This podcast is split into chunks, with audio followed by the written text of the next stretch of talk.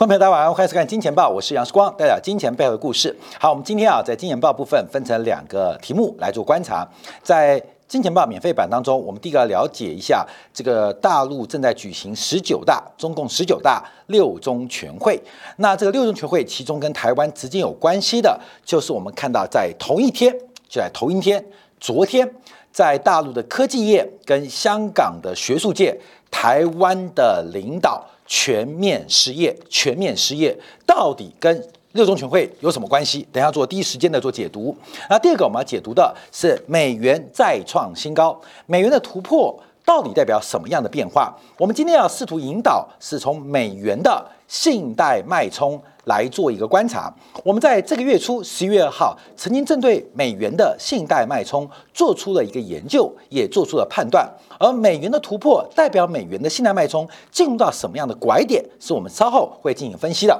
好，我们先看到昨天是双十一啊，呃，这个是在阿里巴巴所创立的一个购物节啊，也叫做光棍节啊，就是一一一一光棍节。昨天有非常多的台湾人啊变成了光棍。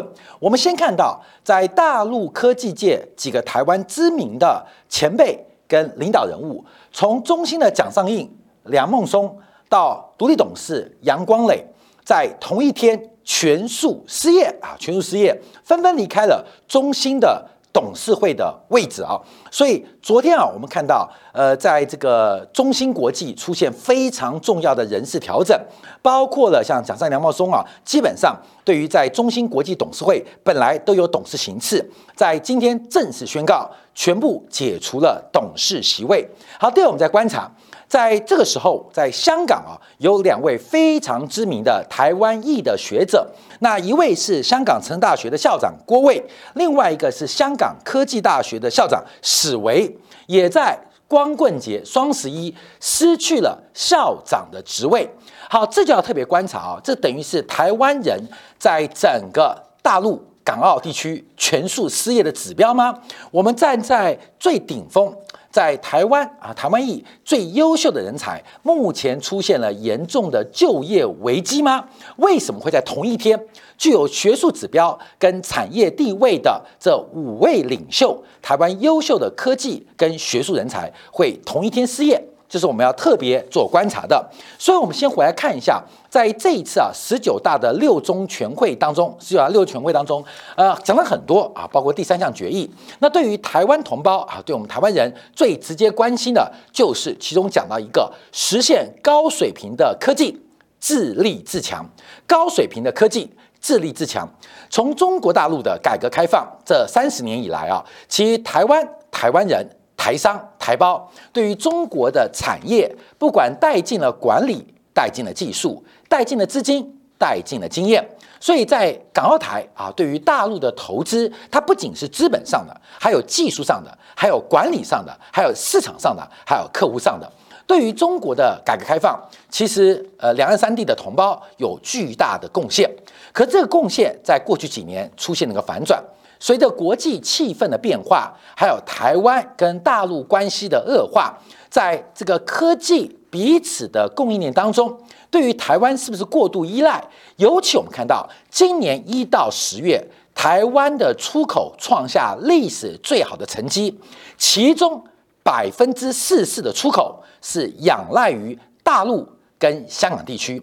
也就是台湾出口的成绩创下历史最佳的成绩，它立基于大陆市场对台湾产品的需求。那这个需求可不可以被替代啊？我们以台积电为例，以很多的电子元件为例，到目前为止似乎是无可替代。而这个无可替代，甚至成为中国发展产业当中一个重要在战略上的软肋。那也在战术上当中出现了被制轴的发展。所以在这一次啊，呃，十九大六中全会除了政治的一个宣示之外，其中对于产业实现高科技水平、高水平科技的自立自强。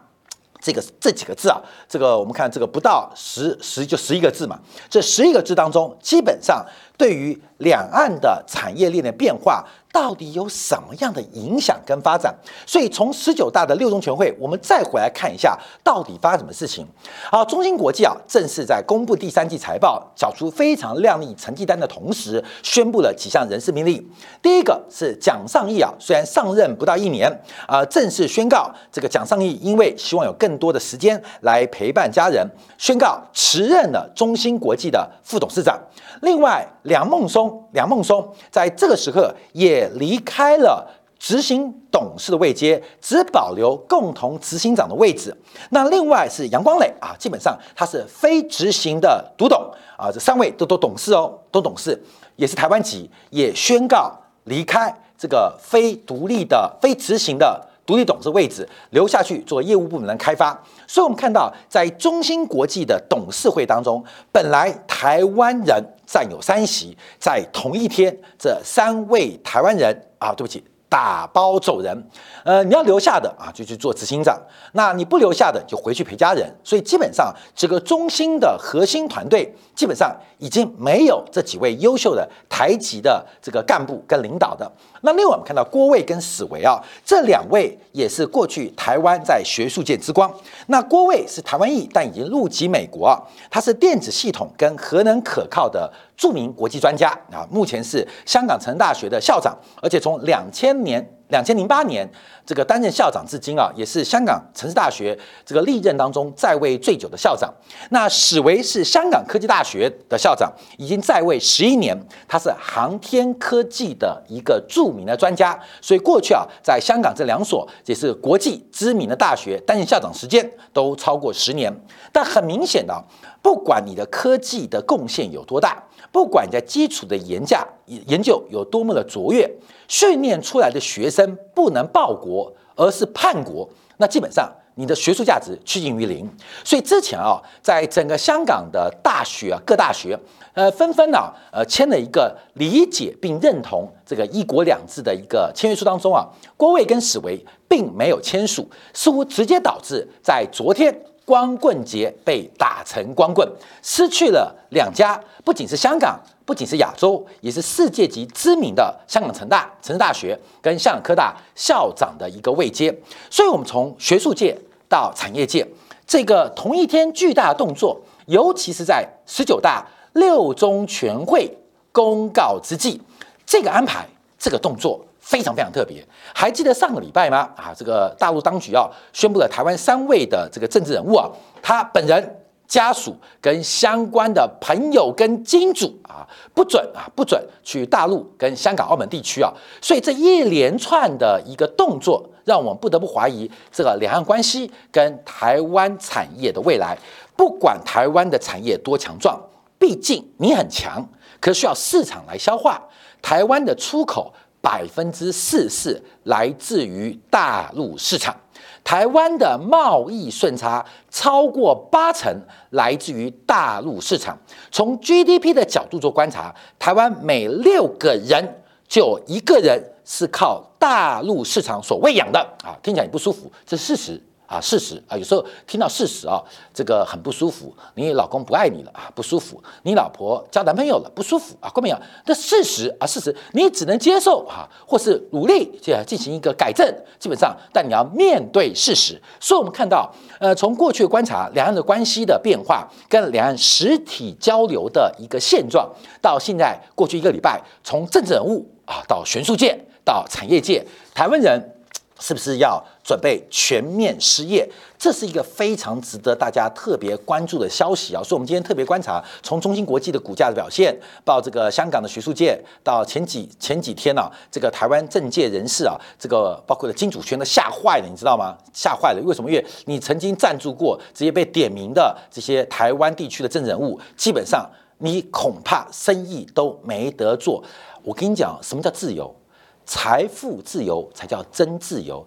你在网络键盘前嚣张，那是你可悲，你懂意思吗？你有本事你就真自由啊！财富自由、经济资源自由，那才叫真自由哦！大家懂我意思吗？你有负债，你有贷款，你有工作压力，我跟你讲，你的键盘前很很嚣张，你碰到老板也是下跪啊！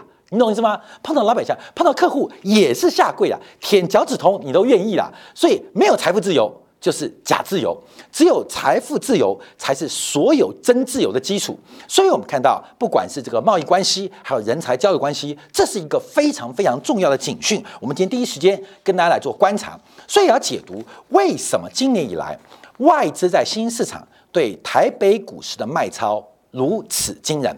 对于台北股市卖超超过了三百亿美金，这个从年初到目前为止，不断的是卖多买少，不管美国股市涨也卖，不管美国股市跌也卖，不管美国国债利率飙也卖，不管美国国债利率低低也卖，不管原油黄金涨也卖，不管原油黄金跌也卖，管你比特币飙也卖，管你比特币跌也卖。对于台北股市很特别，很特别，就是。管理利多利空就走一个字，就是卖啊，净卖超。所以这个对于两岸局势的发展，似乎国际的资金正在用脚在做投票，这值得我们做二零二年一个二零二二年一个非常重要的掌握跟了解啊。政治跟经济永远分不开，因为生产工具的掌握，谁掌握生产工具，它就决定了生产关系，生产关系会决定了顶层。政治架构的方向，什么叫生产工具？谁拥有土地？谁拥有技术？谁拥有资本？谁拥有市场？这叫生产工具。生产工具，生产工具，谁掌握了？谁掌握资本？谁是大地主？谁是呃劳工的老板啊？谁能够掌握市场？基本上他掌握生产工具，而这些人会形成社会生产关系的建立，而生产关系直接就会使得顶层的。政治架构跟环境出现改变，所以政经政经到底政治为经济服务，那经济哺育政治，而军事啊跟外交只是政治的衍生，所以整个的变化也值得观众特别做关注。那这些风向会对于两岸的市场有什么影响？我们就拭目以待来做观察。好，那我们看一下，因为中芯国际啊，在今天早上十一点之前啊开盘之后啊，成为整个呃国际的通讯社蓬勃啊。用户关注度爬升第一名的这个公司啊，那主要第一个是高层三位台籍优秀的领导班底啊正式解职，那另外也是同时公布了第三季的季报，所以面对中美关系的僵化，那不管是呃这个蒋尚义说小晶片啊的发展，还有这个先进的这个封装啊用不上啊，梁孟松这个制程的突破买不到啊，这个呃 EUV。也用不到，所以在中美矛盾的冲突加温之际啊，基本上这些呃这个台湾优秀的一些产业人物，似乎就成为双十一光棍节下的光棍啊，这是我们特别要做一个观察啊。好，另外我们要观察的美元的环境啊，美元的环境，因为美元指数在昨天晚上又创下新高，美元指数创下新高。好，我们先看这张图啊。这张图是我们十一月二号所做个分享。我们之前做过中国的信贷脉冲，还有中国的库存与信贷周期之间的关系。那我们从十月初开始引用了外电跟外资报告，我们来观察一下美元的信贷周期，美元的信贷周期。那美元啊，这个信贷的宽松啊，自从去年啊，自从前年啊，鲍威尔三度降息之后，就启松了一个宽松周期，而这个宽松期。经过历史上的一个回归跟统计，它有一定的资产价格的波动的顺序变化。什么叫信贷脉冲？就是扣掉非金融业，扣掉金融业，扣掉金融业所新增的信用贷款的规模占 GDP 的比例。那这什么意思啊？就代表市场上啊，这个商业行为、投资行为、消费行为的活络程度。关键为什么？因为譬如说我今天刷卡买东西，刷卡那一刹那，在你还没有偿付银行信用款的账款之前，就产生信用，所以刷卡啊，基本上就是信用的产生。另外，我接货订单。开出了可能这个呃呃 L C 也好，开到收到了支票也好，这个任何没有兑现之前都是信用的产生，所以信用产生越多，我们可以倒推啊，交易活动越来越多，消费活动越来越多，投资活动越来越多，所以非金融机构的新增信用贷款的总额占 G D P 的比例新增哦。扣掉金融业，这个可以作为一个商业活动一个非常重要的即时指标，所以可以解读为信贷周期，一般的叫做信贷脉冲。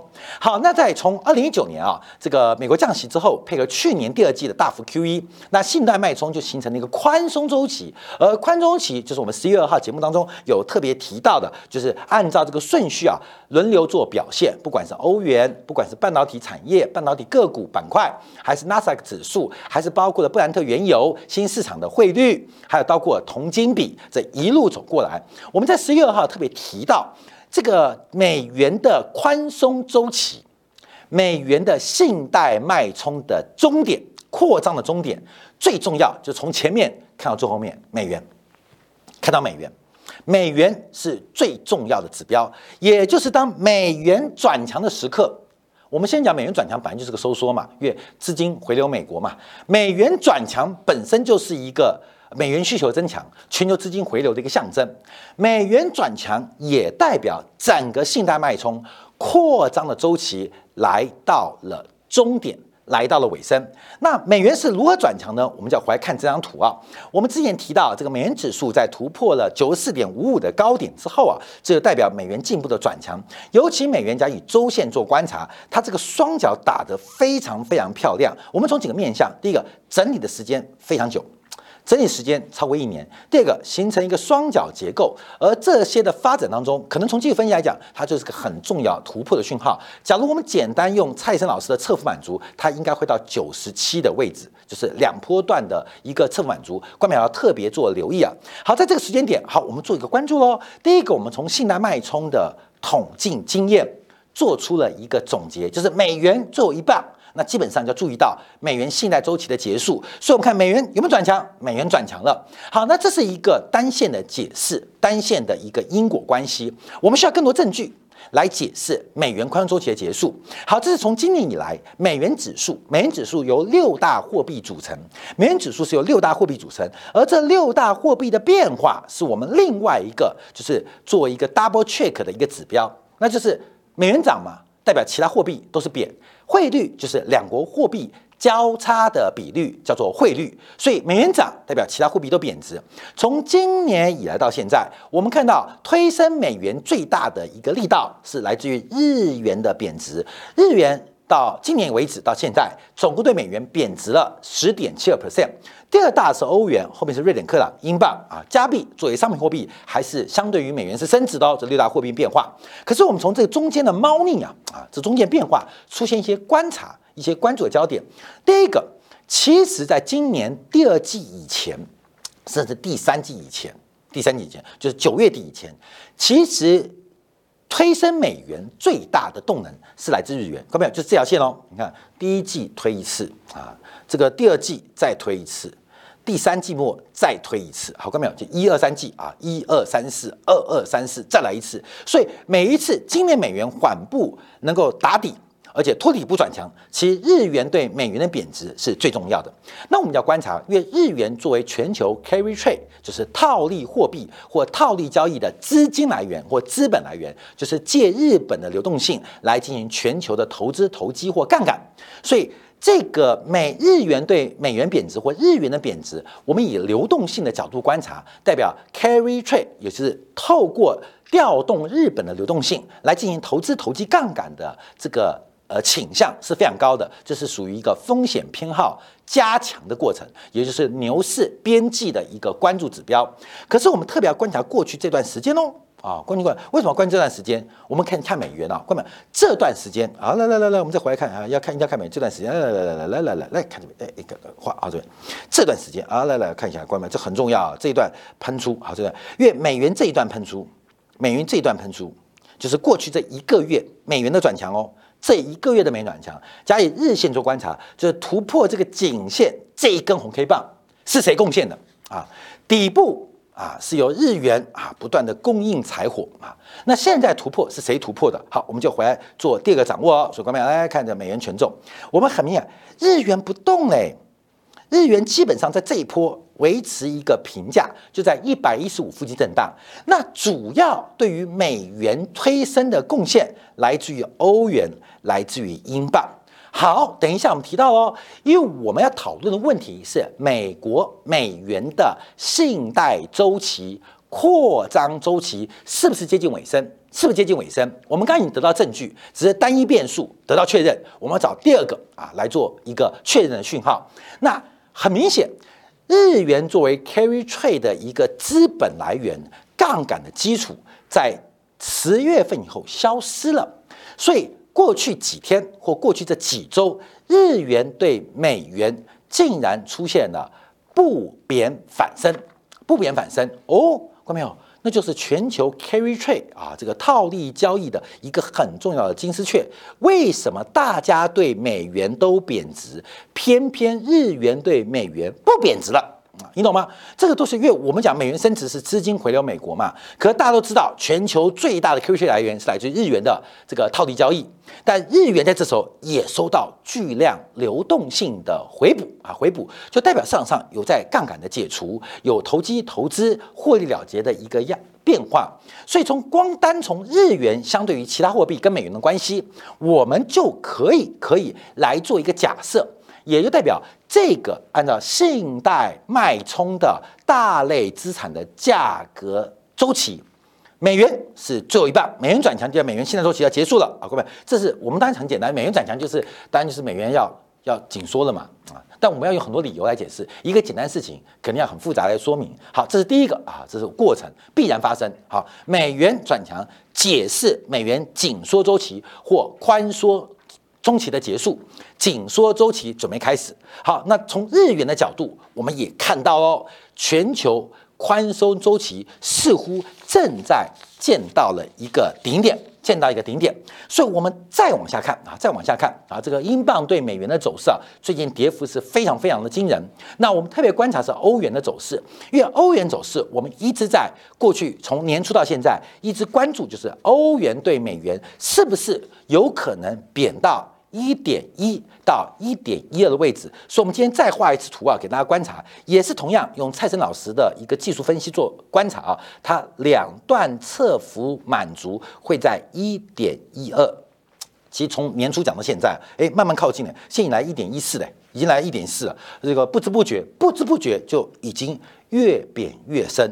那会不会在某一天，在年底或明年初，真的到一点一二啊？关没有？那是被雷劈动了啊！狗屎运啊！真的预测成功，猜测成功，不要叫预测，猜测成功啊！基本上我们叫做特别关。我们从年初到现在，一直看着欧元的贬值是一个很重要的投资投机的观察。到目前为止，这个方向似乎是正确的。直着贬值，贬得不干不不脆的，你知道吗？你要做做空欧元，就是做。多欧元、美元都欧元的话，基本上很辛苦，因为它是不断的波动。可是以持续观察的话，会发现，因为外汇保证金交易啊，其实杠杆率太高了，你要真的死爆活爆啊，实际上是很难的啊。中间被甩来甩去可能性很大，可是主方向是对的，是对的。但会不会进步往一点一二，要特别做观察跟掌握。所以我们再回来讲，我们从去年就提到一个关注啊，我们把七年代以来做了一个很特别的发展，就美国的政党执政。跟美元强弱的关系，在经过长期的追踪之后，出现一个非常特别的变化，就是共和党执政啊，蓝红色的哦，红色的哦，美元在任期的过程当中可能有波动，最后，最后，最后，基本上，基本上，它出现贬值的压力是比较大的，不管是老布希，不管是小布希，不管是川普的任内，而民主党执政的时机，不管中间怎么波动。最后，美元转强的可能性是相对是比较大的，是比较大的。像克林顿时代，美元升值了百分之十七；那另外奥巴马时代，美元升值了百分之十四。那现在拜登上台，已经升值了百分之五点二。所以，从美国的政治周期做观察，是否美元也进入了一个强周期？而美元的转强，必然有很多的原因跟。理由，除了利率的走高，除了通胀预期的未来，除了实质利率的一个观察之外，还有代表什么样的现象跟发展，值得大家特别来玩味。所以，我们今天可以特别观察美国的信贷宽松周期应该接近尾声，而美元的收缩到底会怎么影响？稍后我们在精简部分就要解读进一步了。因为新兴国家，特别拉丁美洲国家，从北拉丁美洲啊，中美洲的墨西哥，到南美洲的像秘鲁、巴拉圭，在昨天同步做升息的发展，越多越来越多的新兴国家开始进行加息的动作。第一个是为了抑制国内的通胀，第二个是国际资本的流动，已经对于很多新兴国家来到了致命关键的时刻。休息一下，我们的精简部分进一步做观察跟解读。